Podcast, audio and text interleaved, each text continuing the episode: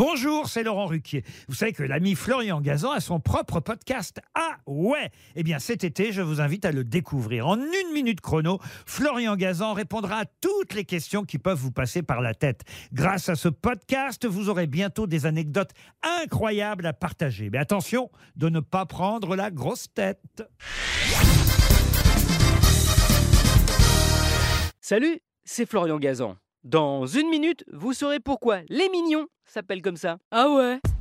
Ouais, les mignons qui ont fini par voler la vedette à Gru, le personnage principal de Moi moche et méchant depuis 2010, alors qu'à l'origine, il n'occupait qu'une seule ligne du scénario et devait d'ailleurs être des gros bras musclés. Finalement, ce sont devenus, pour des raisons essentiellement de coût de fabrication et de facilité de production, ces petites créatures jaunes en salopette qui habitent sous terre, d'où ces grosses lunettes, car évidemment, ils sont myopes comme une taupe, vu qu'ils vivent bah, au même endroit. Avec leur langage aussi, bien à eux, une sorte de fourre-tout de mots anglais, italien, espagnol, indonésien, japonais et bien sûr français. Ah ouais. Ouais, d'ailleurs, pour nous, tricolores, si les mignons s'appellent comme ça, c'est parce qu'ils sont mignons, hein, tout simplement ce qui se tient vu que leur créateur, Pierre Coffin, est un Français.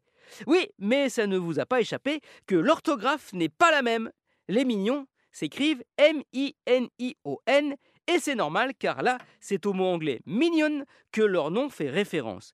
Mignon qui, dans la langue de Shakespeare, signifie serviteur, larbin, sbire, ce que sont les mignons pour le vilain gru. Même si au final, on aurait pu écrire leur nom M-I-G-N-O-N. Ah ouais? Ouais, car à l'origine, au XVe siècle, en France, un mignon, c'était un serviteur de confiance d'un prince ou d'un roi, un rang convoité, car le mignon avait certains privilèges. Par exemple, il était le seul à avoir le droit de s'habiller comme le monarque.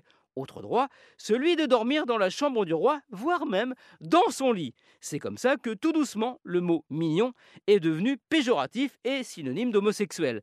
Tout ça à cause de médisants, eux aussi, comme Gru, moche et méchant.